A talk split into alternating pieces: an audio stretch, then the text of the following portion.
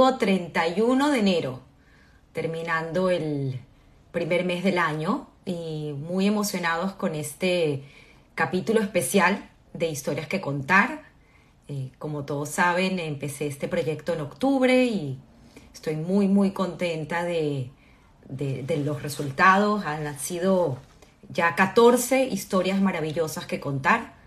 Y bueno, hoy tenemos a una persona muy especial que no es eh, de nuestra promoción, pero que tiene una historia súper interesante. Eh, ella se llama Victoria Benatar, es arquitecto, eh, vive en Nueva York y bueno, vamos a conocer su historia, así que estoy esperando que poco a poco entren todos y vamos pronto a invitar a, a Vicky Victoria para que se conecte con nosotros. Aquí hay varios, veo que hay muchos Benatar entrando, me encanta. Hola, hola, hola a todos mis amigos aquí.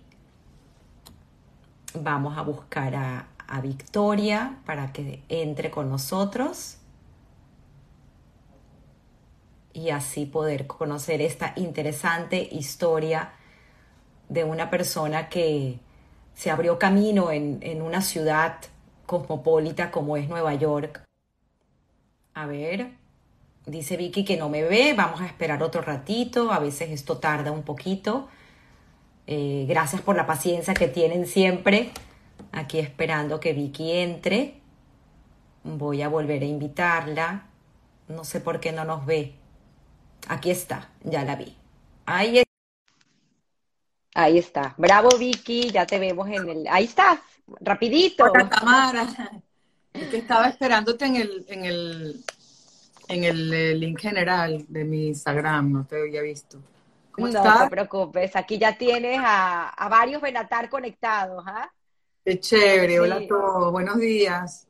Eh, Sonia Rofe está entrando, está Cecilia, Gracias, muchos, muchos amigos aquí esperando, bueno, conocer tu historia, como es de costumbre, eh, los domingos siempre me conecto a contar estas historias fabulosas de gente que admiro y me parece tan importante rescatar nuestros valores, nuestros principios, nuestra esencia, quiénes somos para entender lo que hacemos, ¿no? Y bellísima labor, bellísima labor. Entonces, bueno, lo, que no, no se hable más y vamos a, a comenzar contigo. Quería, quería, mm, quería, decirte que me, me, da mucha honra que me hayas escogido para tus historias. La verdad que me parece bella tu labor de recolectar estos testimonios vivos de, bueno, de gente que, que a ti te parece que tienen algo que aportar y en los cuales gracias por incluirme.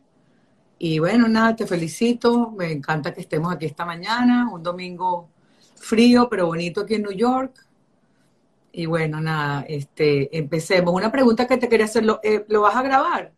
Sí, sí, sí, ah, sí. esto queda grabado, sí. Perfecto, porque gente que no va a poder entrar me preguntó si lo pueden ver en, eh, en diferido. Sí, Déjame cerrar, claro que sí. Voy a cerrar los email y todo. Te perdimos, algo pasó con la conexión, vamos a esperar otra vez que, se reconecte. No creo que tengamos problemas de conexión con Victoria en Nueva York. Sin embargo, algo sucedió. Ah, no se quedamos freeze, pero ya volvimos. Ya volvimos. Okay, bueno, Victoria, así te llamas, Victoria Benatar, y tu segundo apellido. Urban. Urban. Que es el apellido de mi mamá, que es muy chistoso porque yo me llamo Victoria Benatar Urban y mi compañía antes en Nueva York era Victoria Benatar Urban Architect y la gente, y yo estudié diseño urbano, aquí hice el máster en diseño urbano, entonces la gente pensaba que el nombre de mi compañía era Urban Architect. Entonces, bueno, nada, lo, lo eliminé para, para no crear confusión, porque aquí los bueno, americanos... Hasta lo llevas en el apellido, lo de arquitecto. Sí, y urbanista, porque me interesan mucho las ciudades, correcto. Excelente. Comencemos entonces por, por un poco la historia de tus orígenes, de dónde vienes. Bueno, mira, yo preparé acá, mira, eh, mi, mi papá nació en Marruecos, en Tánger, de mis abuelos, que son mi abuela Victoria y mi abuelo José. Mi abuela Victoria es, era de Tánger y mi abuelo José era de Tetuán. Ellos eh, vinieron a Venezuela, no sé exactamente en qué año, pero mi papá era, era chiquito. Mi papá tendría 8 o 9 años. Eh, se hace como 80 años, te puedo decir. Eh, y llegaron a Venezuela de Marruecos. Y mi mamá, por el contrario, es una sobreviviente de guerra eh, ucraniana. Bueno, en aquella época era la Unión Soviética.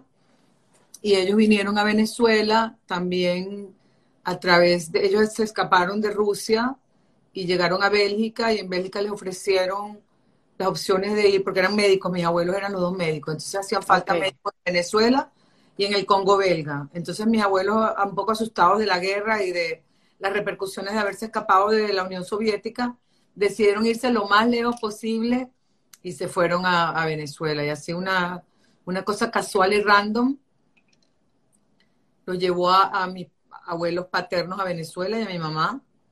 Eh, en el caso de mi papá, él, sus su tío, su, tío abuelo había estado en Venezuela en el 1800 y había hecho una pequeña fortuna trabajando en, eh, con cueros, haciendo maletines y cinturones. Eso es lo que, la recolección que yo tengo.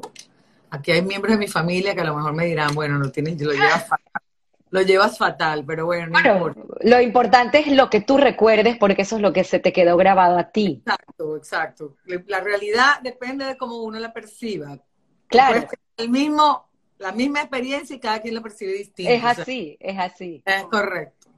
Entonces, bueno, él vino, ellos vinieron a Venezuela antes y tenían familia en Venezuela, entonces gracias a eso fueron, mi, mis bisabuelos tuvieron, tuvieron 11 hijos, entre los cuales estaba mi abuelo, que era el mayor o uno de los mayores, y fueron emigrando a Venezuela y se establecieron en Venezuela. Mi familia Benatar tiene 100 años, bueno, un poquito más de 100 años la compañía de ellos, tiene más de 100 años en Venezuela. Wow. Lo cual es de verdad lo máximo, porque además te puedo decir de mi familia, eh, ellos trabajan puros hombres en la compañía, no offense.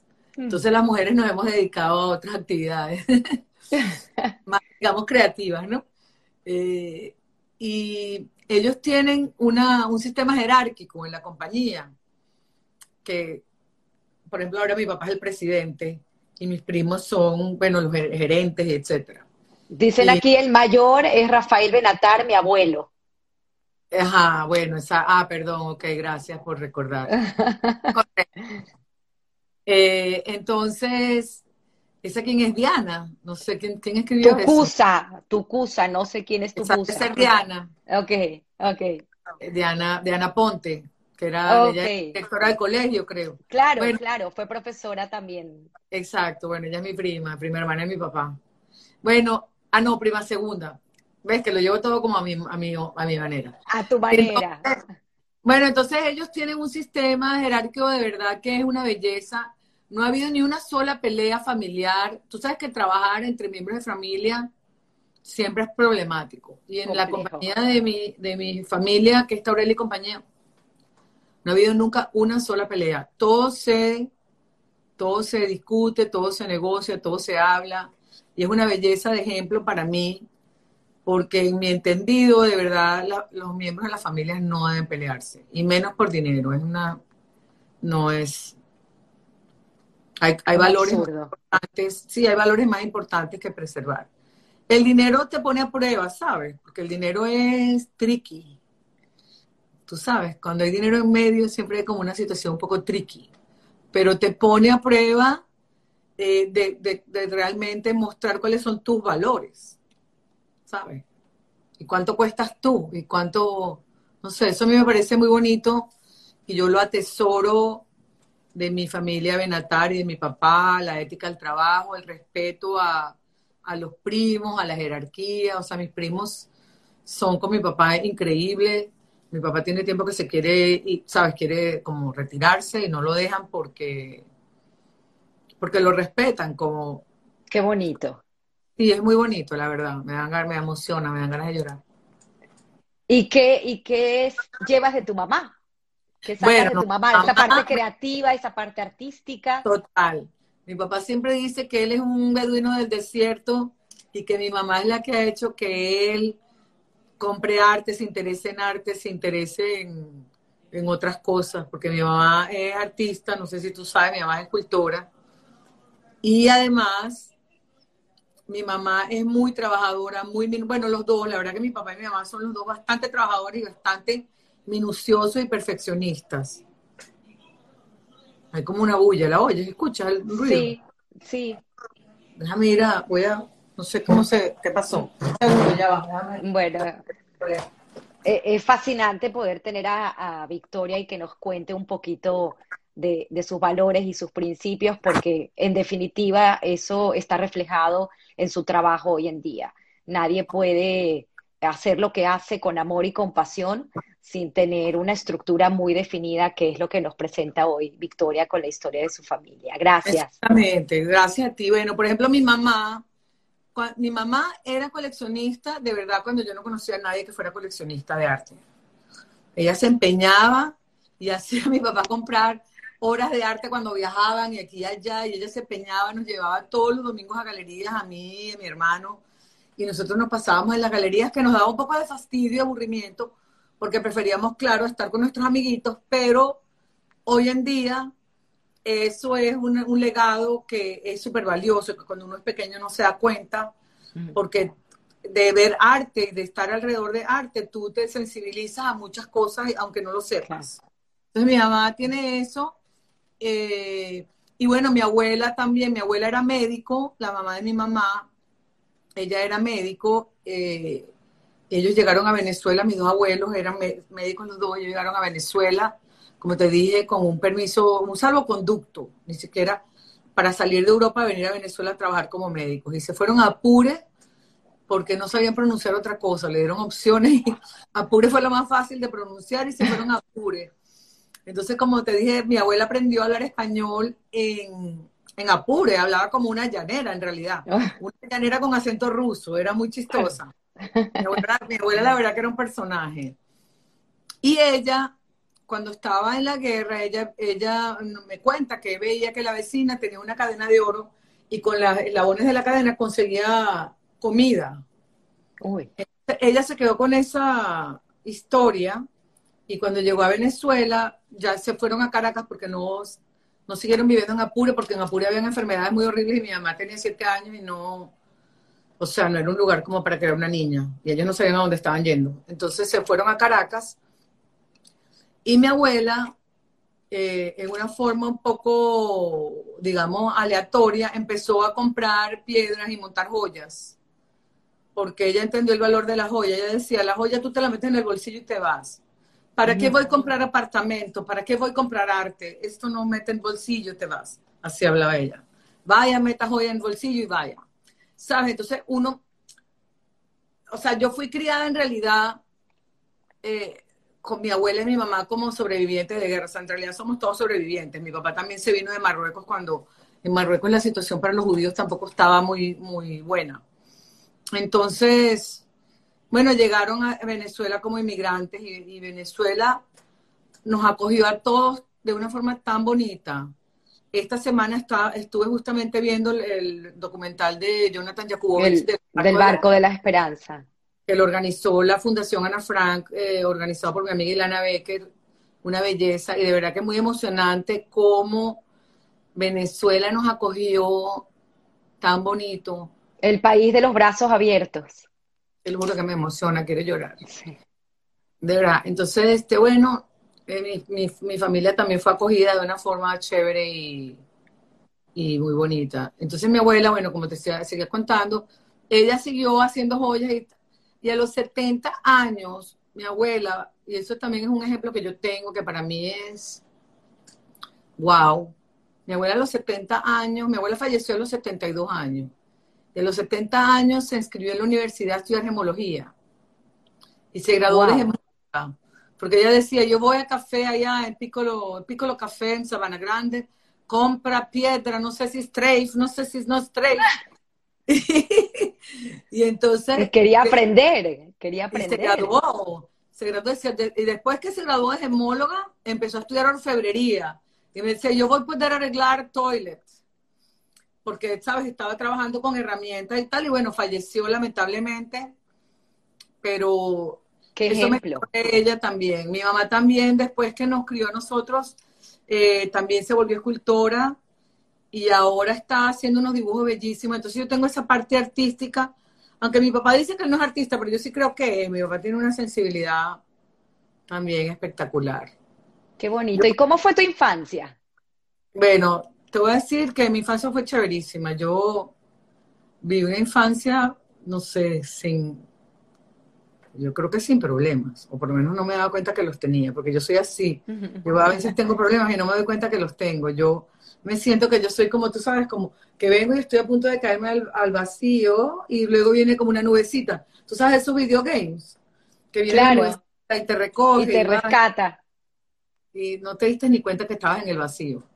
Entonces yo tuve una infancia chévere en el colegio, sabes, tuve una, una infancia un poco... Estudiaste en el colegio comunitario en Venezuela. Y yo estudié en el, en primero estudiaba, bueno, en el Moral y Luces del Este, que era un colegio chiquitico, cerquita de mi casa, que es donde yo está, te digo que el colegio, el colegio quedaba bastante cerca de mi casa, pero mi, mi, mi, mis padres eran bastante sobreprotectores y eh, yo esperaba el autobús allá afuera, y esperando el autobús veía a los niñitos del barrio de, de Chapellín que caminaban descalzos y sin ropa y así.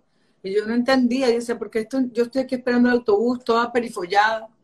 ¿Sabes? Bueno, no es perifollada, con el uniforme, las mediecitas, mi mamá me ponía medias tejidas por las monjas, que las compraba mi abuela, que eran bastante incómodas, y así también las, las pantaletas, entonces tenía siempre cara, yo no estaba feliz con la ropa interior, que te sentabas y te cuadriculabas. Pero yo sí, ¿sabes? Yo sentía que había algo ahí que no era, que no era normal. O sea, tenías ya un, un conocimiento, una noción de la justicia desde tan pequeña. Sí, ¿Y cómo eras en el colegio? no, bueno, yo era tremenda, yo era muy tremenda, sí, yo era tremenda, pero era, yo creo que era tremenda con propósito, Ay, no era tremenda por ser tremenda. Siempre era como muy abanderada, no sé, ahí también mis amigas pueden decirte, mis compañeras de, de clase te podrán decir mejor que yo. Eh, y curiosa, siempre estaba curiosando, siempre quería que, y siempre quería advocar por la justicia, por los demás. No, no me parece justo, esto no me parece justo, entonces, ven a estar fuera. Tenía como esa reputación, pero como era buena alumna, pues entonces, sabes, a veces podía traspasar un poco los límites. Eh, Y, y cuando llegas a la universidad, ¿cómo se convierte esa Victoria curiosa y preguntona y, y justiciera en un mundo distinto? Porque eh, eh, vivir en comunidad representa vivir en un, en, un oa- en un oasis, ¿no? O sea, en una cúpula. De hecho, exactamente, yo vivía en la burbuja, nosotros vivimos en la burbuja, o sea, no sé si puedo hablar por todos, pero yo vivía en la burbuja, en una burbuja, o sea, yo hasta cierta edad yo pensaba que todo el mundo era judío, no estaba aware de que habían otras cosas, porque todos estábamos rodeados todos en esa burbuja de, de la comunidad. Y claro, para mí ir a la universidad fue como un wow, un like, oh my God, aquí hay todo un mundo que a mí me queda por descubrir qué pasó aquí. No sabía yo nada de esto. Entonces al principio sí tuve un poco de dificultad en la universidad porque yo quería ser bióloga. Es, Eh, Yo quería ser bióloga porque yo pensaba que la biología me iba a dar las respuestas a todo, pero terminé estudiando arquitectura porque en el test del colegio me dijeron que yo tenía aptitudes artísticas y, y, y social concern, o sea, interés social. Entonces yo lo puse así, bueno, interés social y artístico, arquitectura. No encontré otra carrera. En nuestra época, tú sabes, o eras abogado o era eh, ingeniero, arquitecto, biólogo, médico. Entonces yo, bueno, abandoné el deseo de ser bióloga, aunque ahorita estoy recuperando un poco ese interés, ahora te cuento, porque la arquitectura está yendo hacia esa dirección. Eh, ahorita está, hay mucha investigación sobre material- materiales saludables y todo eso tiene que ver con biología. claro, Pero bueno, eso es otra. claro, eso- la parte sustentable. exacto, sí. eso es otra- eso- Lo- eso- luego lo podemos hablar más Luego- adelante. Entonces, bueno, nada, estudié arquitectura y al principio sí tenía una dificultad porque en mi clase habían como siete hijos de arquitectos, habían como cinco personas que venían de, de la Universidad Ávila que había cerrado. Y yo estaba así un poco como que, uy, no entendía. Y también tenía como un poco de miedo de preguntar porque, este, bueno, porque preguntar siempre me había causado como problemas. Wow. Entonces, Claro, y aquí estabas en un ambiente no protegido, ¿no? Sí, entonces yo dije... O sea, ese venatar fuera en la universidad hubiese significado tal vez otra cosa. Exactamente, entonces yo me quedaba calladita y veía lo que los demás hacían observando sin preguntar. Una vez me lo dijo una vez eh, una amiga mía, Gisela Berman, decía que su abuela decía que lo mejor era saber sin preguntar. Eso a mí siempre se me ha quedado es la abuela de mi amiga Sasa, de, los Rúa, muy querida para mí. Bueno, la señora María, lo máximo. Bueno, eh, entonces yo, pues nada, me puse a estudiar, me puse a explorar arquitectos, empecé a comprar libros de arquitectura como loca, que en eso sí mis padres siempre me han apoyado. A mí mis padres, la verdad, que yo no me puedo quejar, ellos me han apoyado en todo. Inclusive, aunque no, a veces no han estado ni siquiera de acuerdo, pero han hecho el esfuerzo de apoyarme. Tolerancia, qué bonito. Sí, la verdad. No, no era tolerancia, porque tolerancia es, bueno, no me lo, no me lo calo, acá yo, pero me lo... Bueno, no sé, a lo mejor sí. Pero ellos, ellos me han apoyado en todo, la verdad, no me puedo ni quejar. Eh, y entonces, bueno, nada, cuando entré a la universidad, entonces compraba libros como loca y empecé a estudiar arquitectos, Richard Starr, eh, Richard Mayer, eh, James Stirling, Marcel Breuer, otros arquitectos que eran de la época eh, de Louis Kahn, y empecé a, entender, a ver cómo era la arquitectura, porque para mí arquitectura es hacer las casitas que yo veía ahí en Caracas, ¿sabes? Las casas y edificios así, no es así. La arquitectura tiene un propósito mayor. Entonces, cuando yo entendí eso, ya me volví buena alumna. Pero nunca estaba en el nivel que yo quería, hasta mi tesis. Mi tesis fue, la verdad, que memorable. Mi tesis fue maravillosa y fue para mí una experiencia chéverísima porque yo cambié, el concepto lo dejé igual, nosotros trabajamos la tesis en tres semestres y, y en octavo semestre tenías que hacer un preproyecto para desarrollarlo en, en, eh, en noveno, para desarrollarlo en décimo. Y yo no me sentía cómoda con lo que había logrado. Entonces le pedí al profesor si lo podía cambiar. Le dije, mira, yo lo quiero cambiar el, el proyecto. El concepto no, pero el proyecto sí si tú me dejas, si no soy capaz de repetir el semestre, o sea, imagínate tú cómo estaba yo. Y me dijo, bueno, está bien, te voy a permitir que lo, lo cambies, pero estás en desventaja con todos tus compañeros porque tienes un semestre de retraso. Tranquilo, no te preocupes. Se montamos una oficina en mi casa. De verdad, con mis amigos que venían a ayudarme, cada quien ayudaba un poquito, la gente de la Simón Bolívar, mi amiga Adriana Kisser, que estaba en la Simón Bolívar, venía a ayudarme. Nos quedábamos ahí noches y noches y noches hasta que yo pude adelantar y producir todo ese proyecto. Esa fue mi primera experiencia como de oficina, ¿sabes? De un grupo, trabajar en un así en estudio. Y trabajo en equipo, ¿no? Y trabajo en equipo. Sí, en esa época yo estaba casada y mi ex marido también me ayudó a, a conseguir ese objetivo, la verdad, bastante tolerante y paciente también.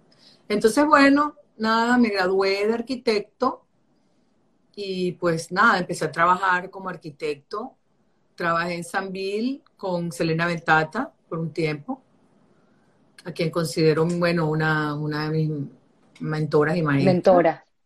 Sí, después trabajé, después empecé a trabajar en Prefinca, que es una compañía de, de, era una compañía de diseño urbano. Y ahí me metí gracias a la insistencia de mi papá. Y ahí conocí al papá de mi hija, con quien, bueno, me casé y tuve mi hija. Eh, él también fue en cierta manera un mentor y con quien yo empecé a trabajar en realidad en, urbanismo y me di cuenta de, del interés y la pasión que yo siento por las ciudades. Yo soy urbana 100%. O sea, a mí las ciudades me, me encantan, me parecen un fenómeno increíble. Por eso vine a estudiar aquí diseño urbano. O sea, yo vine aquí en realidad, yo vine aquí a estudiar arquitectura, hacer un máster en arquitectura y cuando fui a la Universidad de Columbia, yo tenía mi planilla rellenada para meterme en arquitectura. Y cuando vi lo que estaban haciendo en arquitectura dije, oye, no es un poco redundante ser un arquitecto con máster en arquitectura. Me parece redundante. Me fui a la, oficina de inscripción y saqué mi planilla de la caja. Había unas cajas, yo saqué la planilla que había metido en la caja de arquitectura. Fui y le dije un momentico, agarré mi planilla y la metí en diseño urbano. ¡Wow! sí, yo en eso soy un poco atrevida y arriesgada, ¿no? Amo el peligro. Bueno, escuchas tu corazón, ¿no? Sí, y, sí, totalmente. Porque luego no hubiera, no hubiera sido provechoso para mí. Yo siempre he tenido esa pasión por las ciudades y no lo tenía claro. ¿sabes? Lo que pasa es que cuando uno es joven, uno no tiene nada claro. Y entonces uno tiene que escuchar a su intuición. A veces ni siquiera estás clara para escuchar tu intuición. Pero en ese momento yo dije, no voy a ser arquitecto con un máster en arquitectura, ¿qué más? Yo quiero aprender algo nuevo. Entonces yo trabajo, ah, yo hago diseño interior, soy arquitecto, tengo licencia de arquitecto y tengo máster en diseño urbano. Entonces tengo todas las escalas de diseño que me permiten ser mejor profesional, porque tengo como un espectro amplio de, de la carrera y de las implicaciones, ¿sabes? Las implicaciones de los interiores en la arquitectura, la implicación de la arquitectura en la ciudad. Por ejemplo, ahorita con el tema pandemia, que hay tanta incertidumbre con respecto a las ciudades, yo pienso que este es un momento maravilloso para las ciudades de reinventarse. Es así, es así, pero de eso vamos a hablar más adelante. Regresemos a, tu momento de, la universidad, que es muy interesante esa historia, porque además eh, vas sola, te vas con tu hija pequeña, y empiezas a estudiar en Colombia, ¿correcto? Bueno, te quiero, sí, te quiero hacer otro, antes de llegarnos a Colombia, te quiero hablar un poco de la central. Estudiar en la central eh, ha sido un lujo tan grande. Qué bonito. Porque la central es patrimonio de la humanidad. Es así. Y la verdad que pasear, o sea, uno lo ve como normal. ¿Sabes? Tú lo ves normal. Graduarse en el aula magna. Yo lo pongo aquí y le mm. enseño a mis compañeros. Donde yo me gradué, y no lo pueden ni creer. Entonces también ese proyecto, o sea, Venezuela, ahorita justamente hoy estaba viendo unos videos que hace mi amigo Federico Vegas, que son bellísimos, que los recomiendo en Instagram. Y estaba, eh, son unos videos sobre la ciudad. Y estaba viendo esta mañana un video que me lo mandó, por cierto, Sonia Rofé, gracias, eh, sobre el Parque del Este. Una belleza, un lugar mágico. Es el lujo allí de tener ese proyecto de, de, de, Barragán con Taura y, y ahora se me olvidó el nombre de... Eh, Guinán, ¿no? Nos, bueno, Guinán también. exacto. Taura es toda Guinán, exactamente. Y, o la Universidad Central, que Dios mío, o sea, qué privilegio estudiar allí, en las aulas, estar en los talleres, ir a, a pasear por las facultades, ir en esos techos, o sea, de verdad que eso, tú como estudiante de arquitectura, a lo mejor en el momento yo no lo, o sea, pero todo mi subconsciente lo percibía. Claro, claro. De formas de, crear espacios tan bellos. entonces, eso es algo que te quería decir, que era, es importante. es importante lo que tú haces, ¿no? Hoy en día. En tu sí, es muy importante para la formación y de dónde vienes tú. Porque es lo que te digo, Venezuela aunque yo no tengo una, una gota de sangre latina, bueno, a lo mejor un poco española. Mira, eh, aquí dice mi amigo Miguel Arrieta, Roberto Burle Marx hizo el paisajismo del Parque del Este de Caracas. Gracias, Miguel. Correcto. Eh, totalmente eh, de acuerdo con él. ay, se me fue el hilo de lo que te estaba diciendo. la importancia de, esas cosas que de repente uno no, no, no entiende pero lo, lo, se te impregna en tu inconsciente y te va haciendo quien eres al final. Sí. Te va formando. Es muy bello, de verdad. Eh, haber estudiado en la central fue una cosa increíble. Eso que costó, porque había que en esa época tenías que ir la noche anterior, pasar la noche allí. Mi papá no entendía nada, me dice, tú no vas a ir a nada. Le digo, papá, te lo ruego, te lo pido, por favor. Me decía, yo voy contigo, le digo, te lo suplico, que no hagas eso. Porque si vienes conmigo nadie me va a hablar más nunca, ¿entiendes eso? Déjame sola, que yo voy a ir con mis compañeras. Y estaba con Ilana Becker, Adina Kaufman, Alberto Mor eh, Diana Brief. Entonces nos fuimos los cuatro ahí a pasar la noche para inscribirnos en las clases. Era de verdad insólito. Aquí nos comentan cosas como que sin tener sangre latina, tanta gente que hizo proyectos maravillosos en un país que era un país de brazos abiertos, porque es así, nos, nos brindó la oportunidad de trabajar. Eso es lo que te iba a trabajar decir. y de hacer. Que, que aunque yo no tengo sangre latina, yo me siento más venezolana que la arepa. O sea, te puedo, yo todavía tengo las, yo, o sea, yo vivo acá 26 años, tengo aquí viviendo en Nueva York, y yo hablo como caraqueña y tengo acento, la gente cuando me oye hablar inglés, yo tengo cara, acento caraqueño. Y me encanta, no me, sí, no lo quiero cambiar, porque eso es parte de mi identidad, ¿sabes? O sea, y no lo quiero cambiar. Entonces eso es lo que te iba- eso es lo que esa era la idea que se me perdió. Son tus amigos Rodner eh, y Davey que están comentando, están muy emocionados aquí escuchando tu historia. Roder, mi amor, es que yo qué lástima que yo no los puedo ver, yo no veo lo que comentan. Pero bueno, aquí te voy leyendo. Eva Sazón eh, también trabajó en, eh, eh, bueno, dice Marruecos y Ucrania, qué, qué combinación tan interesante. Sí, es que som- Sí, somos una la- mezcla de... La verdad que entonces para mí Nueva York es un lugar perfecto porque este es el lugar de las mezclas. Este es el lugar de donde está el mayor, o sea, ayer me llegó un, hay una, un nuevo, una nueva página en Instagram que se llama New York Forever y estaban diciendo que aquí hay, no sé, 600 idiomas, no sé cuántos, o sea, pierdo la cuenta. Entonces yo aquí no me, no me siento nada, me siento como ciudadana del, del mundo. Siendo venezolana y siendo latina y siendo más querida que la arepa, aunque la gente me dice, ay, una judía venezolana, porque cuando tú dices que eres venezolano, que eres latina, pues te dicen, ¿cómo así? Claro. Entonces cuando explico, ah, me entienden. ¿Cómo llegaron a... Me, me acordaste de algo que quiero decirlo porque no quiero que luego se me vaya a olvidar. Muy interesante que escuché ayer en una de tus entrevistas que has tenido, que has tenido múltiples, donde mencionas la ventaja de ser latino y hablar español en Nueva York en tu carrera, porque te abren las puertas cuando a otros no se las abren y tienes Bueno. una historia de un trabajo de grado que tuviste que hacer, de un parque que era cerrado, si quieres cuéntala. Bueno, yo te digo que además con la carita, que yo no me veo nada latina, cuando les hablo español se quedan locos así, además hablo español, tú sabes, como una latina, ¿no?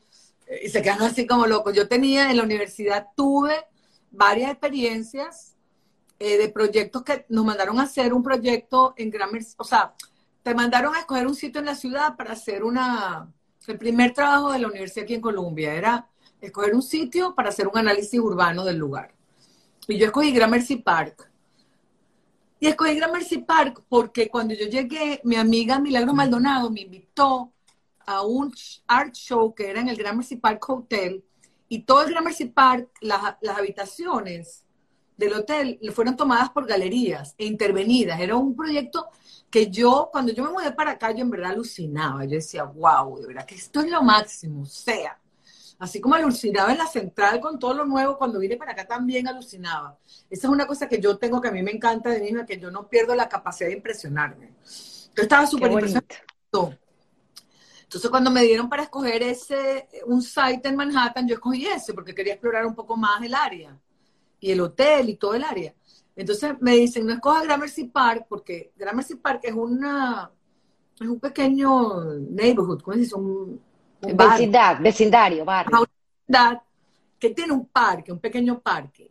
Pero ese parque no es público, ese parque pertenece a los, a los que viven en los edificios ale- alrededor del parque. Y cada persona que se muda allí tiene su llave para entrar al parque. Y- pero tú, o sea, una gente normal que viene caminando por la calle no puede entrar al parque. Entonces yo, yo tengo un lema que dice que no hay nada que una mujer venezolana no pueda lograr. Mm. Ese es mi lema, que hasta lo compartí con Lilian Tintori. No vaya a ser. Porque es verdad, no hay nada que una mujer venezolana no pueda, no pueda lograr. Entonces llegué al parque y el vigilante era dominicano. O sea, le ay, señor, por favor, mire que estoy haciendo un trabajo en la universidad, voy a estar cinco minutos, déjeme tomar la foto.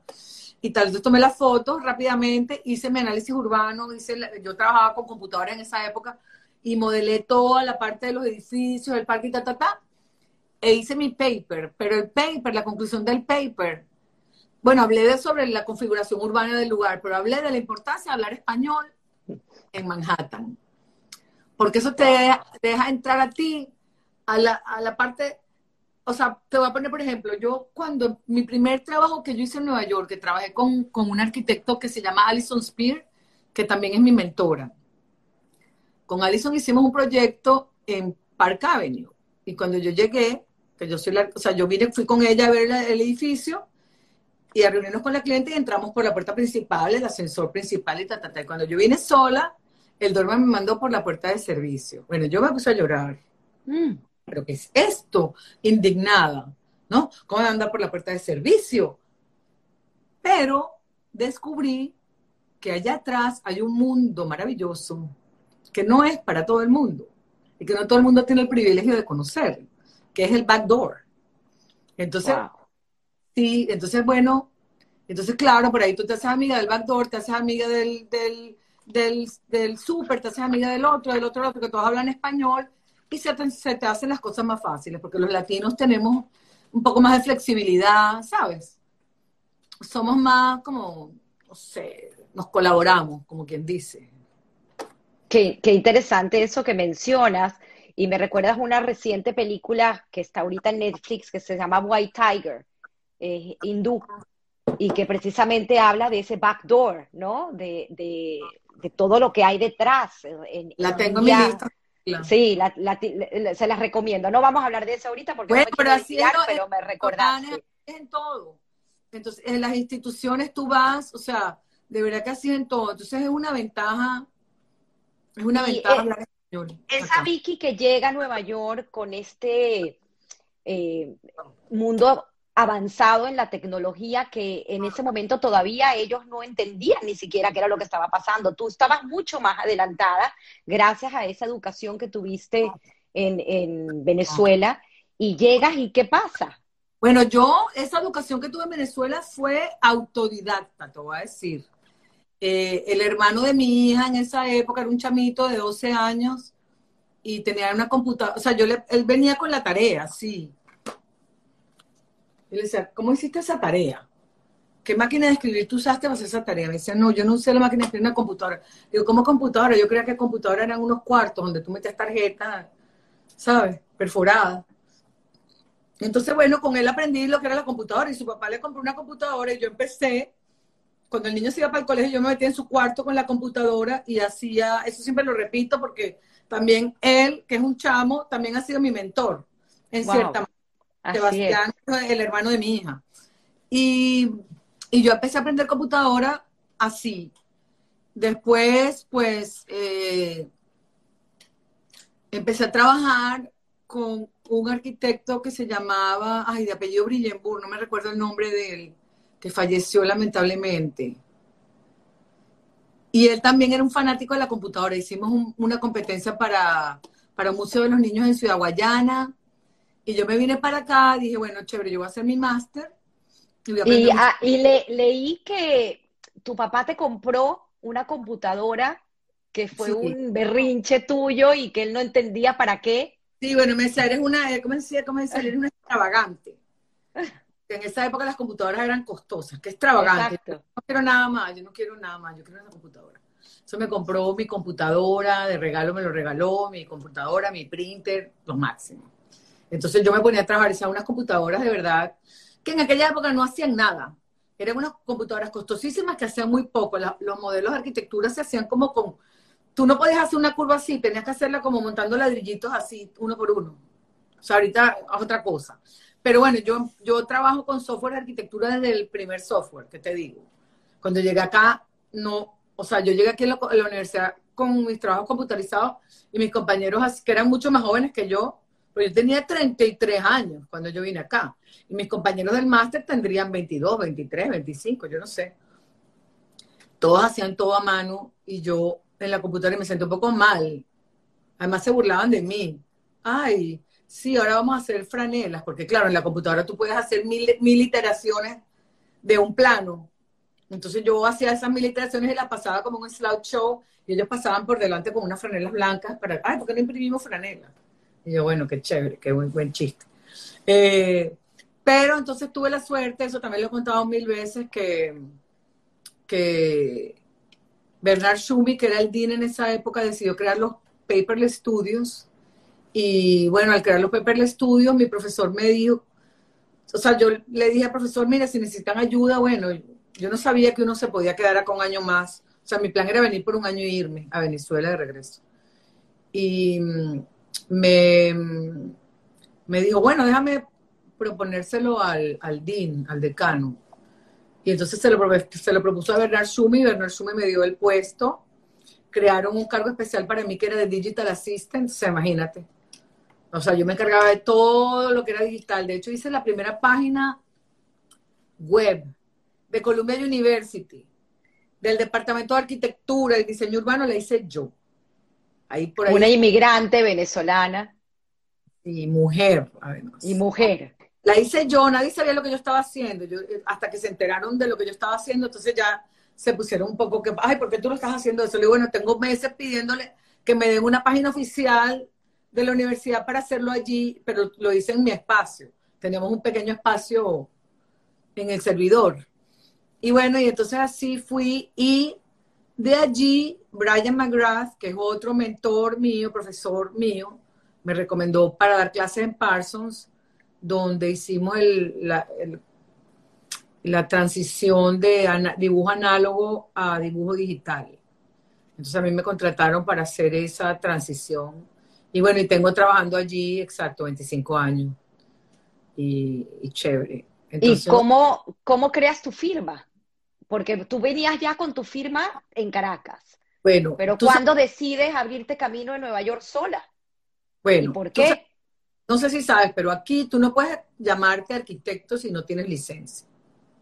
Lo cual para mí eso era como ser un general que te quitan las, ¿sabes? Porque, o sea, yo era arquitecto, registrada en Venezuela con máster de arquitectura, porque se llama eh, Master of Science in Architecture and Urban Design, o sea, un máster en arquitectura y diseño urbano, y no me puedo llamar a mí misma arquitecto. Entonces yo trabajaba con un arquitecto que se llama Alison Spear, que también considero una mentora, y con ella aprendí todo, todo, todo.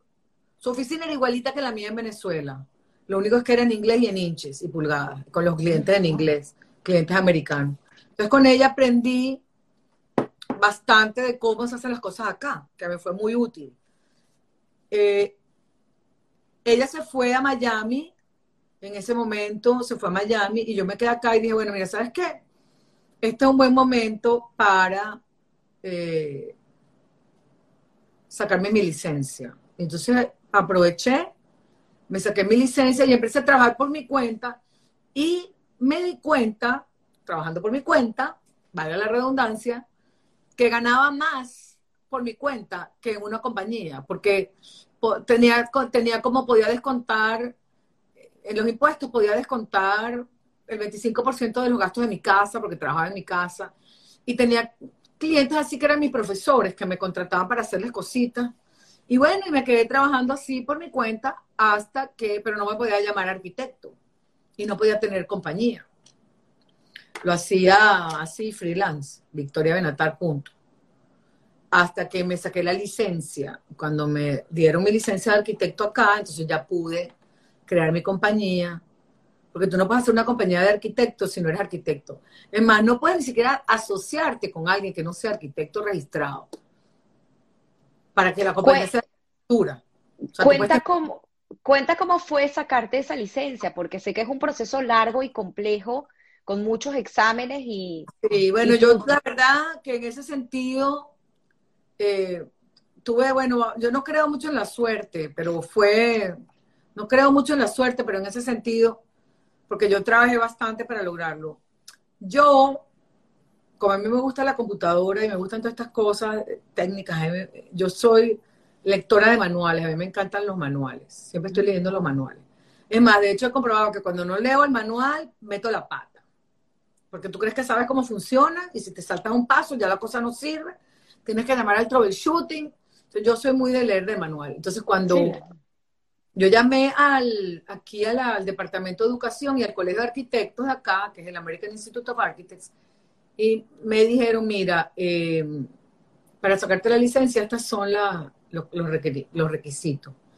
yo me leí todos los requisitos, pero había letra pequeñita que decía, si tú puedes demostrar que tenías una licencia en otro país, puedes aplicar a un examen oral. Y en el examen oral te vamos a decir si puedes, si tienes que hacer todos los exámenes, son como nueve exámenes que hay que hacer. Si tienes que hacer todos los exámenes, si tienes que hacer parte de los exámenes, o si te eximimos de hacer los exámenes. Bueno, yo llevé, entonces me tocaba, me dice, tienes que estar familiarizada con estos libros del Colegio de Arquitectos acá. Eran cuatro libros de este tamaño que yo subdividí en días, o sea, todo el libro subdividí en días, que eran los días que me tocaban hasta llegar al examen. Y me leí el libro de Peapa y tenías que llevar tres proyectos. Y yo llevé cuatro. Que llevé un proyecto que hice con Allison, hicimos la oficina en el piso 93 del World Trade Center, que lastimosamente, sí, bueno, ya todos sabemos lo que pasó, pero yo me llevé ese proyectico así, no sé, tuve como la intuición, dije, déjame llevármelo por si acaso, que era un proyecto que había hecho acá, en Nueva York, bajo un arquitecto registrado. Entonces, bueno, me hacen todas las preguntas, la verdad que el examen fue rápido, muestra los proyectos, mostré los proyectos, ta, ta, ta, y de repente me, hacen una pregunta sobre calefacción. Y claro, nosotros no tenemos calefacción en Venezuela, pero sí tenía calefacción en el proyecto otro que traje. Entonces dije, mira, aunque no me lo pidieron, yo lo traje aquí, y aquí está el proyecto, aquí está el proyecto de, aquí se llama HVAC. Entonces aquí está el proyecto HVAC. Y me dicen, ah, bueno, ok, gracias. Yo salí de esa, salí de, esa, de ese examen oral así, me faltó decir de todo, no le di mi resumen, no dije nada, no leí mi oficina, no dije nada. Total que estaba súper nerviosa y quería llamar mañana, pero mis amigas me recomendaban, quédate tranquila, no llames nada.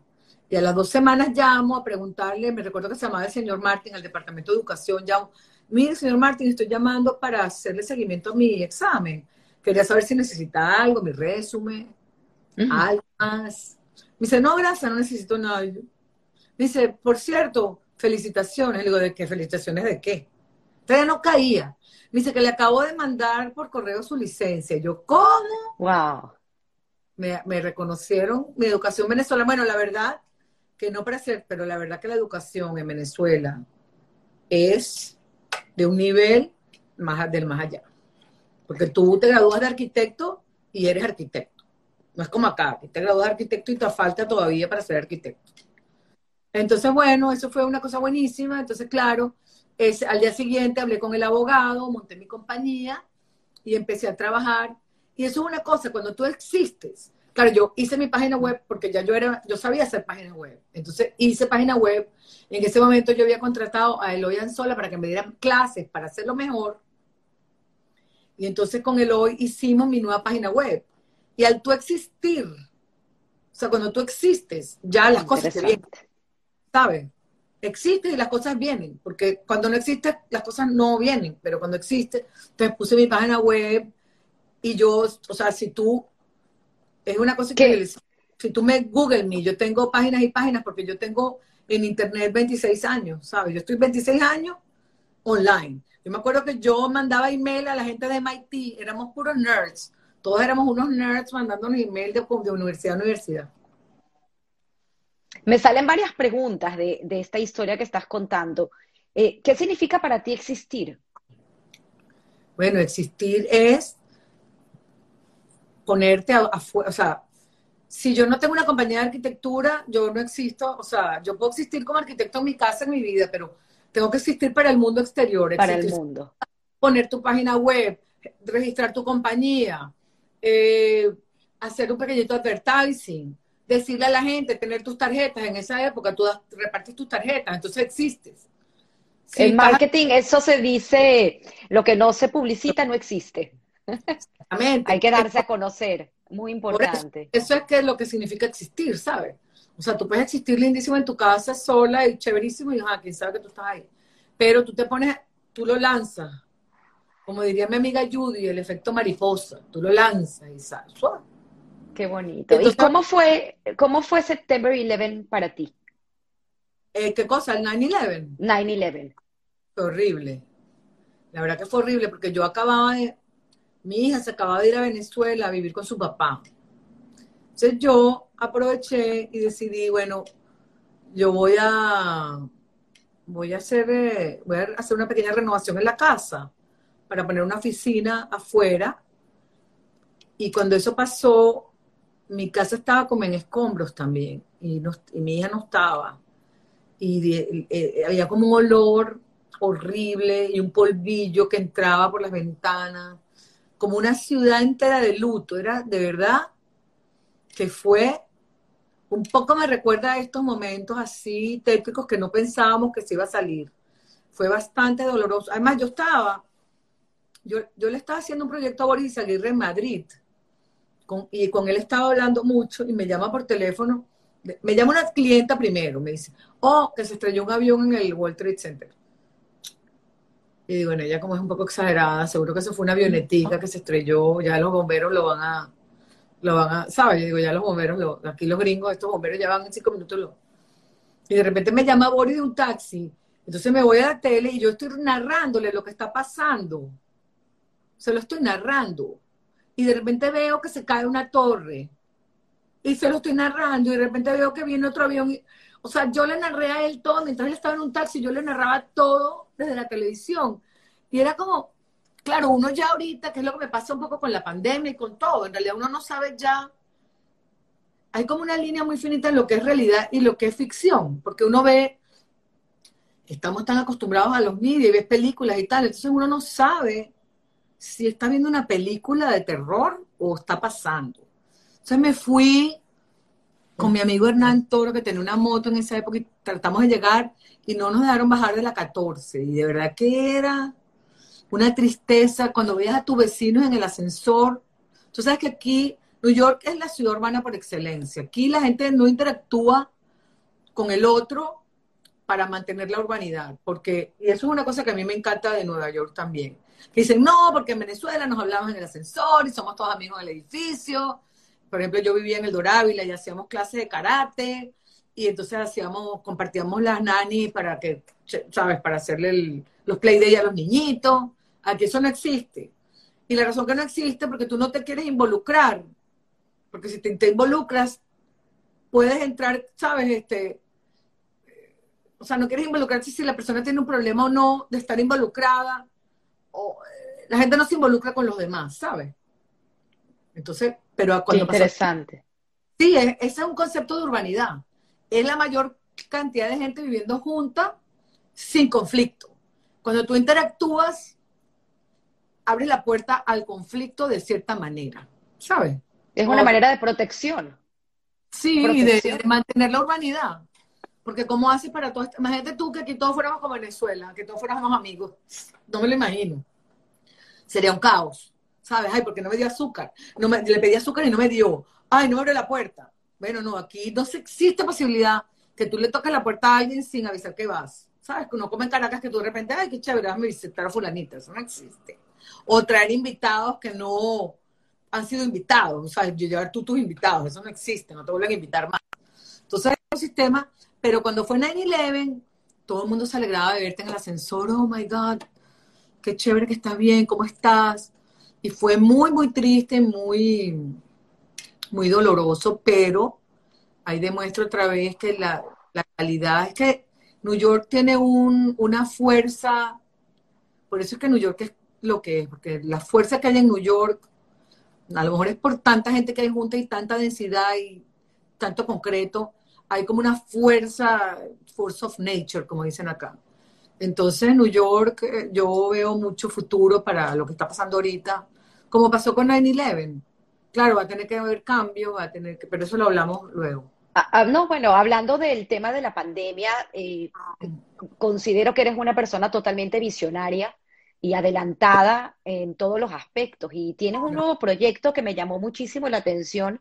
Si quieres nos hablas un poco de eso porque creo que estás siendo también visionaria ante lo que viene y en parte la pandemia lo que hizo fue acelerar el proceso, pero tú ya hablas de crear espacios eh, optimizándolos al máximo y de que tu sitio de trabajo es tu sitio donde vives y, prácticamente es un solo lugar, ¿no? Y que tiene que ser en armonía. Entonces, esa parte me, me, impresiona y aparte me impresiona el hecho de que tú lo hayas podido ver mucho antes que otros. Bueno, yo y mi socia, eh, nosotros nos conocimos dando clase en Parsons.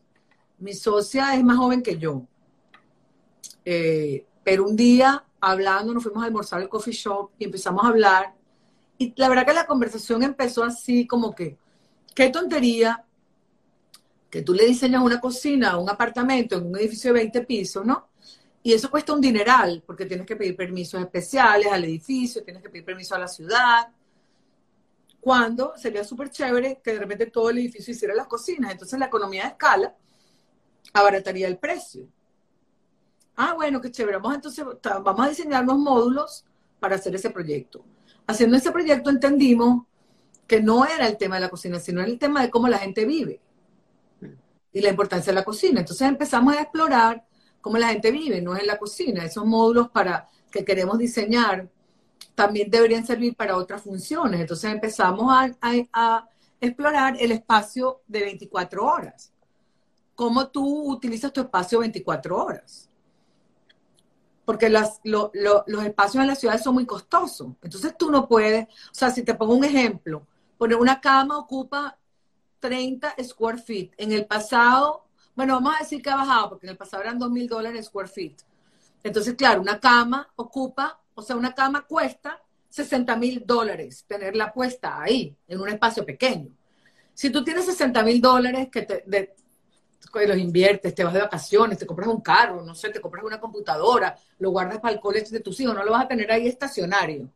Entonces, un poco esa fue la mentalidad, que esa cama ocupa espacio que estás quitando para otras actividades que puedes hacer. Por ejemplo, puedes utilizarlo como gym, puedes utilizarlo como oficina. Entonces, bueno, eh, empezamos a hacer el proyecto y expandirlo más hacia toda la casa. Eh, de hecho, mi socia me llama un día y me dice, me tengo que mudar, porque aquí no quepo. Ella se compró un apartamento, una habitación cuando era soltera, sin hijos. Y claro, tú no sabes lo que ocupan los niños hasta que no tienen los niños. Entonces, de repente el apartamento se le convirtió como en un playground y, se quería mudar, pero mudarse en ese momento representaba 200 mil dólares más agregarle al mortgage, más tener que coordinar la mudanza, era como una pesadilla. Entonces dijo, ¿sabes qué? Voy a ser nuestra primera clienta. Entonces le hicimos a ella, convertimos su eh, casa, el, la sala, la convertimos en un estudio para ella y el marido y y la niña vive en su cuarto. Entonces hicimos un, como se llama aquí, repurpose del apartamento y convertimos de un apartamento de una habitación a un apartamento de dos habitaciones. Entonces, eh, ¿sabes? Siguiendo trabajando en el, en el proyecto, que en ese momento era exploratorio, decidimos, bueno, ok, mira, ¿sabes qué? Vamos a unir las dos compañías, tuya y la mía, y vamos a empezar a trabajar ya juntas. Y nos empezamos a trabajar en retail. Ahorita estamos haciendo un, simulador de golf indoors aquí en mm. el Gran Centro para un cliente. Y nos dimos cuenta que el concepto de 24 horas aplica a todo. Aplica a oficina, aplica a, a comercial, aplica todo. Porque este señor está pagando un dineral por su espacio. Entonces él quiere utilizarlo de múltiples formas. ¿sabes? No quiero utilizar solamente para, entonces lo puedo utilizar para los simuladores de golf, puedo utilizarlo como gimnasio, puedo utilizarlo para hacer eventos, puedo utilizarlo para dar clases, puedo utilizarlo para hacer charlas, puedo utilizarlo para muchas otras cosas. Entonces, en ese, y eso lo pensamos nosotros hace cinco años, sin saber que iba a venir una pandemia y sin saber que iba a suceder esto, cómo va a cambiar, cómo cambia tu casa. ¿Sabes? Ahora se ve la necesidad de que tu casa tiene que funcionar como clase, como salón de clase para los niños, como tu oficina para ti y para tu marido, como, como cuarto, como cocina, como entertainment, ¿sabes? Entonces, es el espacio 24 horas que nosotros hemos estado estudiando desde hace 25 años, y todo, 25 eh, no, 5 años, y todo empezó porque a mí me dieron una, a mí me dieron un grant de la universidad precisamente para estudiar eso. Y entonces empezamos a estudiar las, economías compartidas. Todo empezó con el tema de las economías compartidas. Y el nuevo concepto de lujo. ¿Sabes? Antes el lujo era tener un apartamento en París, uno en Nueva York y uno en, no sé, en las Bahamas. Claro, eran otras necesidades. Sí, pero ahora lo puedes hacer eso con Airbnb. Antes el lujo era tener un chofer abajo, ahora lo puedes hacer con Uber. Entonces, De ahí empezó todo ese pensamiento y evolucionó en el nuevo concepto de lujo. Y el nuevo concepto de lujo es básicamente tener todo eh, compacto en tu espacio y para poder utilizar tus recursos en otra cosa. Antes utilizábamos los recursos en comprar, comprar, comprar. Queríamos como tener, tener, tener. Ahora los recursos, la tendencia a utilizar tus recursos para vivir, para experiencias, para hacer otras cosas. Entonces, uno tiene que economizar. Si tú tienes ciertos recursos y tu casa te cuesta tanto, bueno, pues tienes que optimizarla. Lo mismo que tu negocio.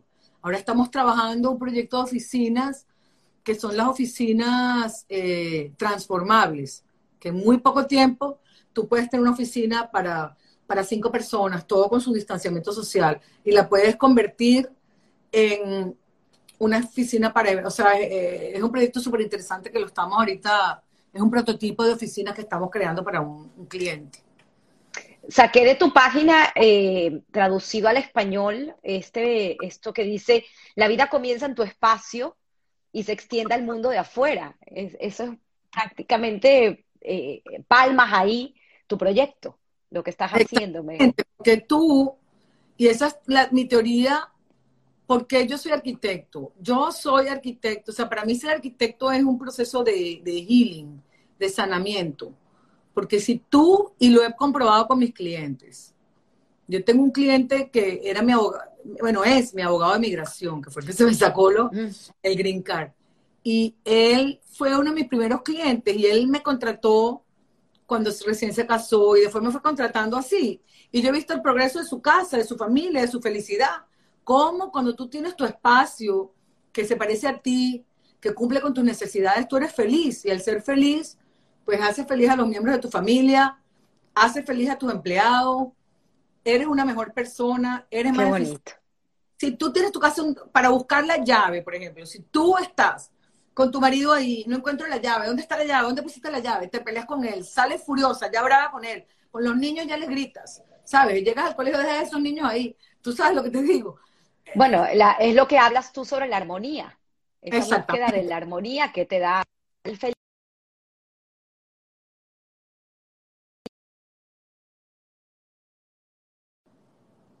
Ah, no, que entró una llamada, no sé qué pasó.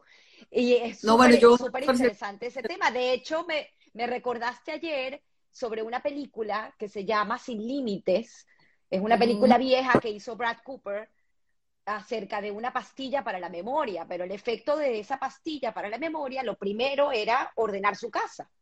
Y te dabas cuenta que al ordenar su, su ambiente, eh, el, se volvía más productivo, era una respuesta inmediata.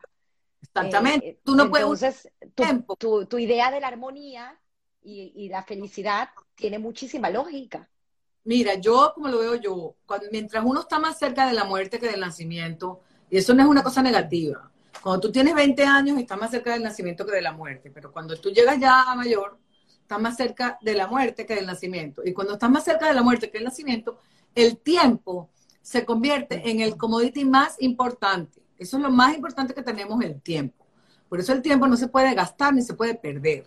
Entonces, si tú tienes un lugar para todo y todo va en su lugar, tú no tienes por qué perder tiempo buscando cosas, que es un, absurdo perder, pérdida del tiempo. Entonces, nosotras trabajamos nuestro proyecto así, nosotros hacemos entrevistas muy detalladas a los clientes para ver cómo viven y cómo podemos mejorar su forma de vivir. Y de verdad que los clientes nos los agradecen full porque los ayudamos a tener una vida más feliz y más armónica. Yo he ayudado a parejas a llevarse bien.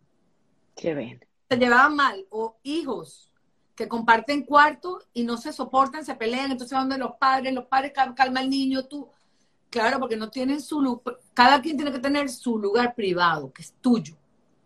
Cuando tú compartes los cuartos de los hijos, cada hijo tiene que tener su lugarcito.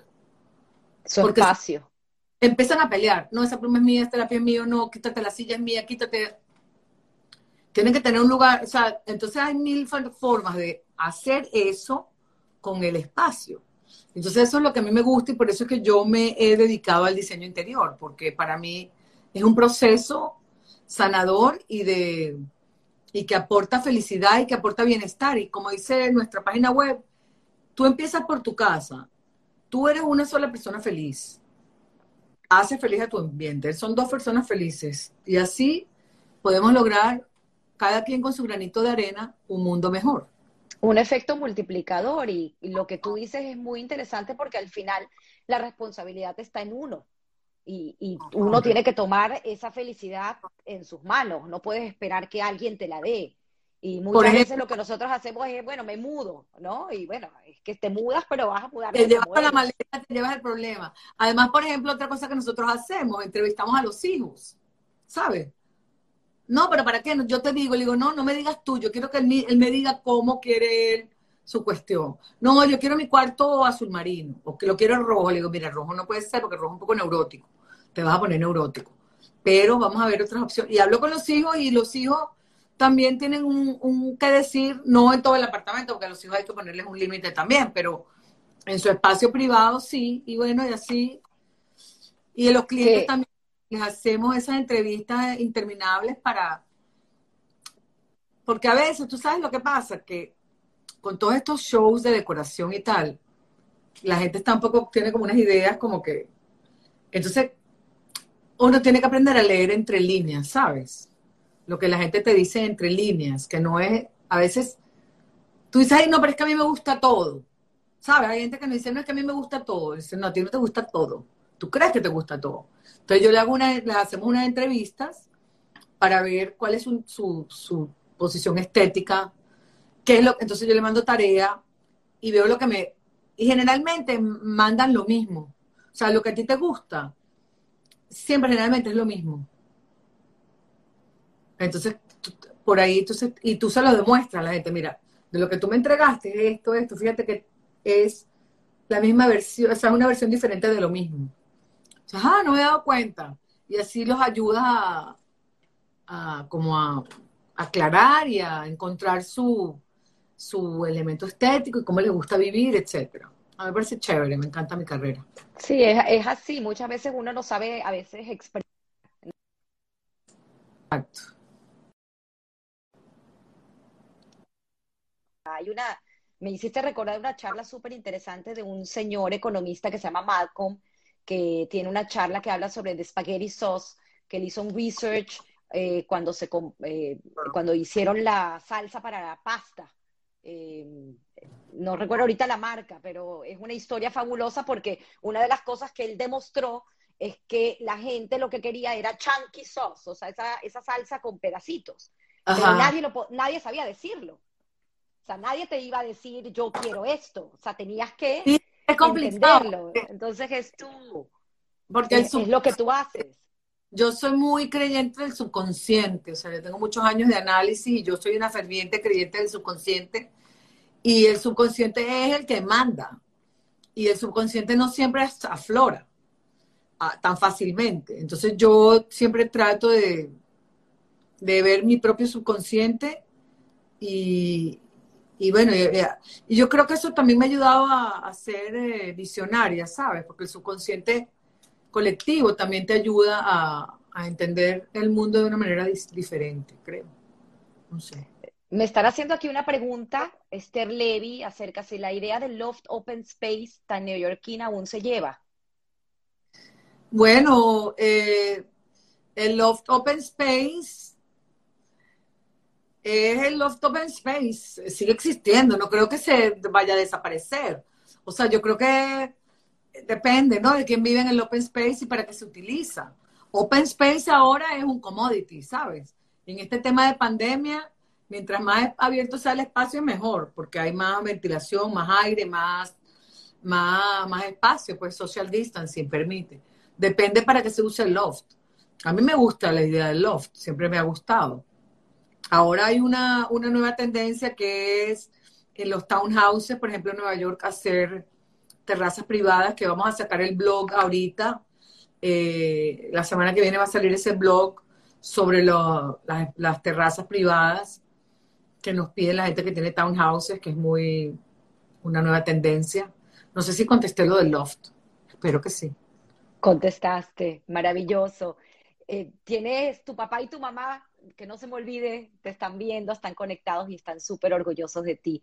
Me encantaría, bajo tu perspectiva, eh, un, mensaje a esta juventud que nos sucede. Eh, estos tiempos, obviamente, lo vemos como tiempos difíciles porque es lo que nos ha tocado vivir, pero no significa que otros tiempos hayan sido menos difíciles que el de hoy en día. Así que una visionaria como tú, ¿qué, qué mensaje pudieses darle a estos chicos, estos jóvenes que están empezando ahorita su educación y se enfrentan a este mundo tan cambiante? Bueno, mira, yo, este mundo cambiante presenta muchas oportunidades de innovación. Y yo creo que hay que tener la mente abierta y no tener miedo. Esa es una cualidad de la juventud, de no tener miedo, ¿sabes? Porque no tienes nada que perder. Cuando tú eres joven, ¿qué tienes para perder? Tiempo, puedes perder tiempo porque eres joven, no, no es como uno, puedes perder el tiempo, si no salió, haces otra cosa. Yo creo que del fracaso del fracaso surge maravillosas cosas. Yo he tenido muchos, muchos fracasos y me considero una persona afortunada de haber tenido tantos fracasos que me han hecho ser mejor, ¿sabes? Entonces yo, para la juventud de hoy en día les digo que no tengan miedo, que investiguen. Hay muchas áreas en las que se puede innovar, que busquen, por ejemplo, el otro día me llamó una chica que, que, que ¿cómo hace para hacer un internship en arquitectura? Y te voy a decir lo que le dije. dije, mira, ¿en qué área de arquitectura tú quieres practicar? No sé. Le dije, bueno, eso es lo más importante. Si tú quieres practicar en arquitectura sustentable, entonces enfócate en eso. Si quieres practicar en arquitectura clásica, enfócate en eso. Si quieres practicar en arquitectura vernácula, enfócate en eso. Si quieres, o sea, tienes que buscar qué es lo que a ti te atrae, qué es lo que te llama la atención y enfocarte en eso, investigar quién está haciendo eso, cómo lo están haciendo, cómo puedo yo aportar, qué puedo yo aportar, ¿sabes? Ser eh, abierto y ser optimista. Yo veo siempre este tipo de crisis como oportunidades, yo no lo veo como fin de mundo, porque el mundo no se va a acabar, el mundo continúa. La arquitectura va a seguir existiendo. De hecho, ayer estaba viendo una, una serie que se llama The World Around Us, organizada por el Guggenheim, que me recomendó mi hija, que me encantó, que es, fíjate que nosotros, o sea, el movimiento moderno obligó a la gente a vivir en edificios. En México les prohíben vivir en su vivienda autóctona, vernácula, y los mandaron a hacer estas casitas. Y ellos no pueden vivir así. Se ha demostrado que vivir así no funciona para ellos. Tienen que volver a lo suyo. Entonces hay muchos movimientos así. La biología, ahorita está, por ejemplo, los materiales saludables. Hay muchísimas eh, muchísima gente que está trabajando como en modelos para materiales saludables que tienen que ver con biología, la, utilizar de las algas para, para energía. O sea, hay tantas, tantas, tantas, tantas cosas que se están investigando. Entonces, yo le recomiendo a la gente joven que investigue, que busque lo que le guste, que no se empeñe o se enterque en nada, porque el pasado es el pasado y el futuro es el futuro y hay que mirar hacia adelante, ¿sabes? Entonces eso es lo que yo hago para mí misma también. O sea, yo ahorita estoy en mi clase de materiales, estoy dando clase de materiales y estoy haciendo, hice el semestre pasado, hice una certificación en materiales saludables y estoy bastante enfocada en la utilización de materiales saludables porque mira lo que está pasando por no utilizar materiales saludables. el tema de la sustentabilidad es muy importante. Sí, es muy importante. Entonces, todos esos son movimientos nuevos que en los cuales la gente joven, mira, estudies psicología, estudies economía, estudies lo que estudies, tienes que abrirte a esas nuevas tendencias y a esos nuevos campos y, no sé, investigar y, interesarte en lo que está pasando, leer. Ahora que tienen internet, nosotros no tenemos internet cuando éramos jóvenes, estamos un poco atascados. Claro, eso puede ser un arma de doble filo, pero si tú te enfocas por la cantidad de información, pero si tú te enfocas Dice, bueno, a mí me interesan tres temas y lo escribes. Eso también te ayuda a existir, ¿sabes? Escríbelo. Dilo, a mí me interesa esto, esto y esto, que de esto y esto y esto que me interesa más. Y tratar de estructurar tu, tu camino por la vida, hacia dónde quieres llegar, visualizarte, verte. Es un poco difícil con tanta información muchas veces eh, discernir entre lo que está bien y lo que está mal. ¿Cómo hace Victoria eh, para entender qué está bien y qué está mal? Bueno, mira, uno se lleva bastantes golpes en, en, ese proceso de entender lo que está bien y lo que está mal. Y con tanta información es correcto. Pero, por ejemplo, mira, uno sabe lo que uno le gusta. Tú sabes si a ti te gusta, tú prefieres comer carne o pollo o pescado, ¿sabes? Nadie te tiene que, ajá, estoy confundida, ahora no sé si comer carne, pollo o pescado. No, tú sabes exactamente que a ti te gusta. Claro, la lógica te indica, dice, bueno, debo comer carne y debo comer pollo y debo comer pescado. O no con ninguno de esos porque quiero ser vegetariano. Pero uno sabe lo que uno le gusta. Lo que pasa es que a veces tú, se dejan, los juventud se dejan influenciar por lo que quieren los padres, por lo que creen que la sociedad quiere de ellos, por aspectos externos. Entonces yo soy de la opinión de, de mirar para adentro y decir, ¿de verdad a mí me gusta la carne? ¿O me la estoy comiendo porque en mi casa son carnívoros? ¿De verdad a mí me gusta el bistec? ¿O me lo estoy comiendo porque, bueno, porque me invitan a parrilla todos los sábados? ¿Sabes? Y tratar de, de ser... Y si cometes un error y escoges algo equivocado, no pasa nada. No pasa nada. O sea, esa es la mayor lección que yo puedo dar. Equivocarse no es el fin del mundo. Ay, big deal, te equivocaste. Ok, fine. Aprendiste una lección. Eso es lo más importante de equivocarse, aprender la lección. Que a veces uno no la aprende, equivocarte múltiples veces, como me ha pasado a mí. Y finalmente, bueno, tarde o temprano aprendo la lección. No pasa nada, ¿sabes? Hablando de aprender la lección, ya nos quedan pocos minutos. No quiero dejar de preguntarte cómo lleva Victoria el judaísmo que al fin y al cabo es lo que te, te define en la parte de tu religión, fue como naciste. Bueno, mira, yo me defino como judía. Eh, no fui criada, con, o sea, fui criada en un ambiente como tradicional de respetar los, eh, eh, los major holidays.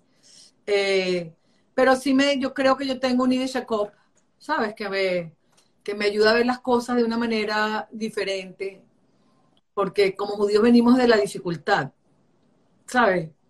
Y no es para hacernos la víctima, porque la gente a veces cree que los judíos no hacemos la no es hacernos la víctima, es que las minorías siempre tenemos que pasar por obstáculos a sobrellevar. Y entonces yo siento que, que bueno, que como judía tengo esa, ese gen que me hace superar obstáculos de una manera, no sé, natural. No lo veo como un drama. En definitiva, porque eres mujer y estudiando una carrera, bueno, ejerciendo una carrera de hombres, ¿no? Porque la arquitectura sigue siendo, hoy en día, creo que estaba leyendo ayer, eh, que apenas un 17% son mujeres, eh, una carrera de hombre.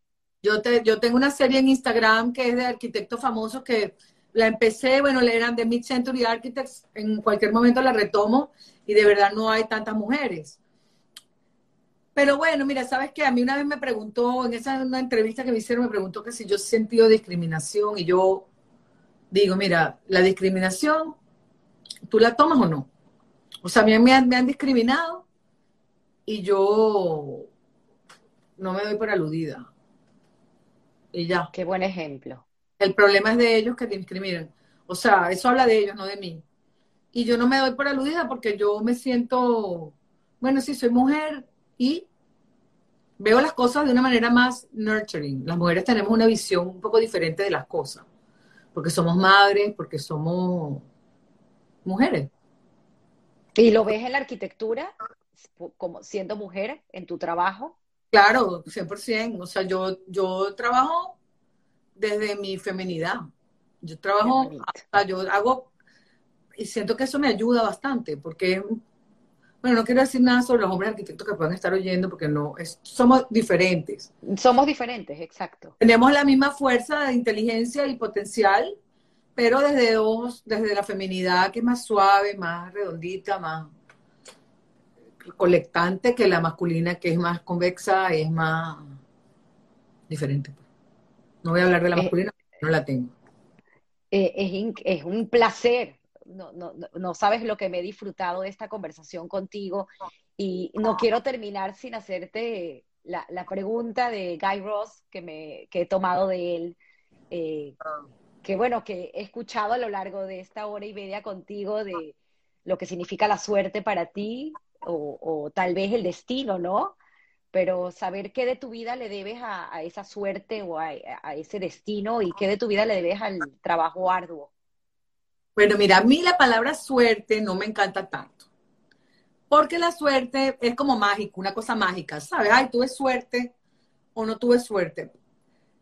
La gente que tiene, que cree que tiene mala suerte, entonces se estigmatiza a sí misma, es que yo tengo tan mala suerte.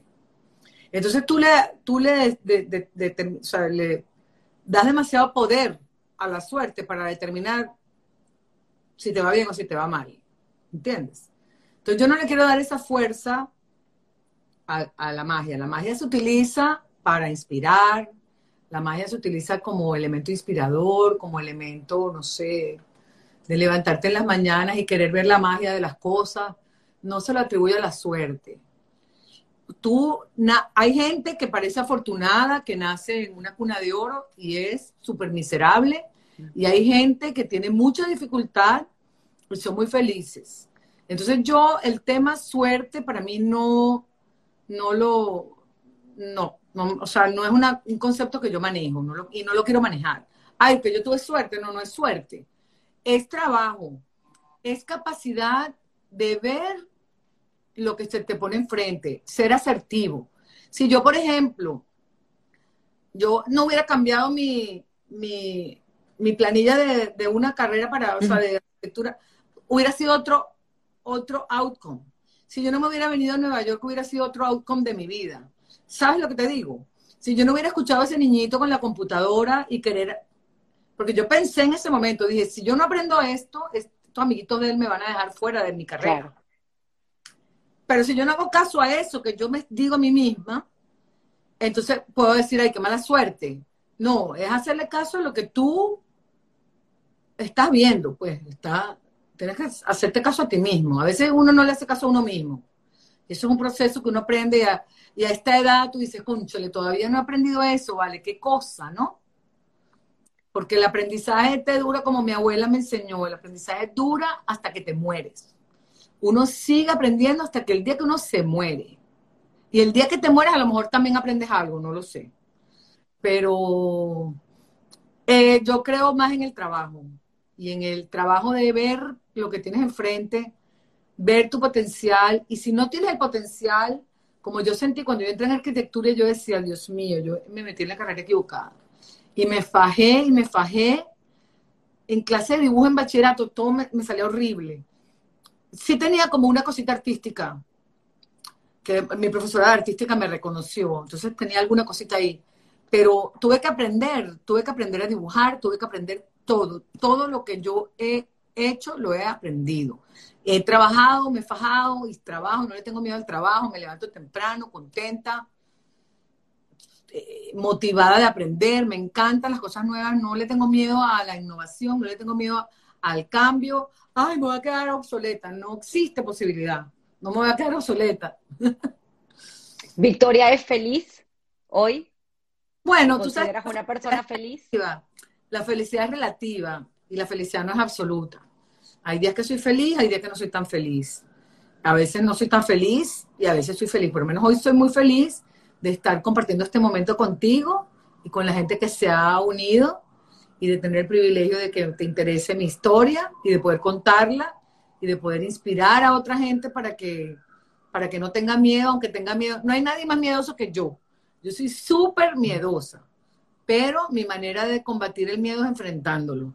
Wow. Es como esa película que el niñito que decía, I see dead people. ¿Te acuerdas cómo se llama? The, Sixth Sense. The Sixth Sense, claro. El niñito decía, I see dead people, y se asustaba, y, y la persona que está, no me acuerdo quién era el actor, le decía, la mejor manera de enfrentarlo es, de la mejor manera es de enfrentarlo, enfréntalo, no les tengan miedo. Entonces esos son los fantasmas internos, uno le tiene miedo a sus fantasmas internos, que uno tiene fantasmas internos. Entonces, soy feliz, mira, en el overall de las cosas, sí, soy feliz. Claro, no estoy todos los días feliz, exaltada de la felicidad. A veces estoy más preocupada, a veces estoy... Pero soy optimista. Yo creo que esa es la mejor respuesta. Yo soy muy optimista. Mi amigo Federico Vegas dice que su papá decía que la gente que es muy optimista en tiempos caóticos es un indicativo que está mal informada. A lo mejor yo me encuentro dentro de ese renglón, pero yo sigo siendo optimista. Yo prefiero vivir así en mi nubecita y que me voy a caer y no me caigo y así yo me diseño mi propia existencia y existo. Diseño mi propia existencia. Es que, Victoria, no sabes las palabras y las frases que has dicho hoy Mi eh, amor. es para, para escribir un libro eh, de tantas enseñanzas.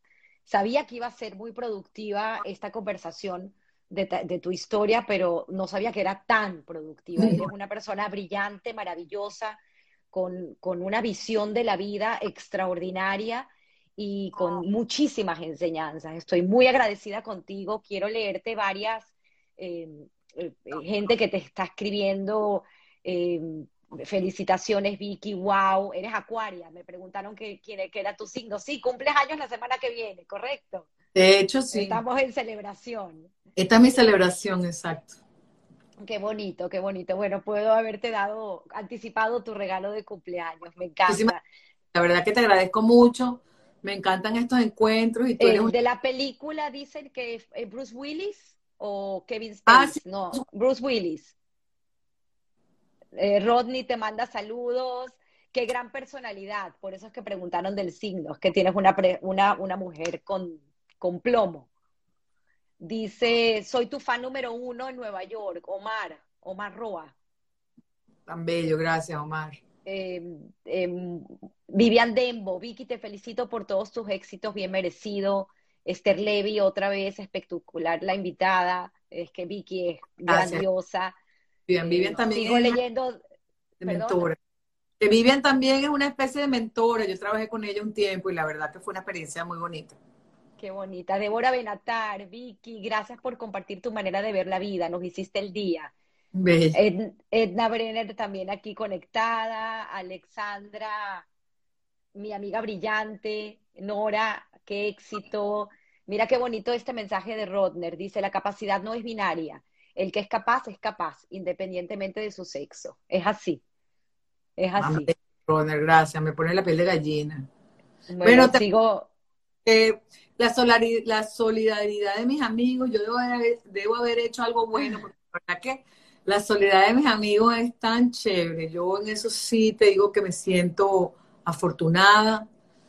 Mis compañeros bonito. de clases son, siempre están ahí, son tan chéveres, y mis, mis amigos de la vida, entre los cuales están ahí Rodner, está Esther, está, tan bellos, de verdad. Ale- Alexandra Salas, creo que es, como dice Alex- James Joyce, los errores son puertas del descubrimiento. Alexandra, qué bella que viniste, mi amor. Te extraño aquí en New York, vete pronto. Mi amigo desde Israel conectado, Miguel Arrieta, quien también estuvo en Historias que Contar, brillante, dice, gran lección, cuando no tienes éxito, aprendes. Wow, es que Vicky, estoy fascinada, fascinada. Me puedo quedar otra hora más hablando Ay, también. que lo que podemos hacer es, más adelante tendremos oportunidad para tener una conversación en íntimo, porque, repito, eres una mujer extraordinaria. Me encanta que tus papás se conectaron ambos y que están muy orgullosos de, de la hija que tienen. Eso es lo, Ah. lo más bello que uno puede, lo- lo que uno puede ofrecer. Qué Pero bonito. fíjate que yo, eso es una cosa que yo en New York, yo nunca di clases en Caracas. Y en New York se me abrió esa puerta. Y la verdad que yo, yo también esa es parte de mi labor, ¿sabes? Eh, transmitir lo que yo sé. Yo trato que mis alumnos sean mejores que yo. No tengo ningún problema eso. Que tengan éxito, quiero que todos tengan éxito, los ayudo para, para eso. Y trato de, de utilizar lo que yo he aprendido eh, para, no sé, para el bienestar. Yo soy acuariana, ¿sabes? Los acuarianos damos agua, somos así, los aguadores. Esa es la, esa es mi característica de mi signo. Estás haciendo una labor extraordinaria y nuevamente agradecida. Gracias Un a ti. abrazo. Una muñeca, eres súper linda, me encanta este momento. Me parece que lo que estás haciendo es súper importante. Estás en tu forma haciendo lo que hacen aquí Story Corps, que es eh, recolectando todas David Asey, me encanta. Gran admirado, recolectar historias. Sí, él Es muy te estaba importante. comentando ayer, él ganó un TED Prize con su proyecto. Exactamente. Es muy importante lo que estás haciendo. Guárdalas en un lugar seguro. Sí, vamos a Para- guardar esto para que lo vean. Lo estoy compartiendo en este momento, apenas cerremos. Y bueno, todos tenemos una historia que contar, así quiero terminar, todos. Así que nuevamente gracias.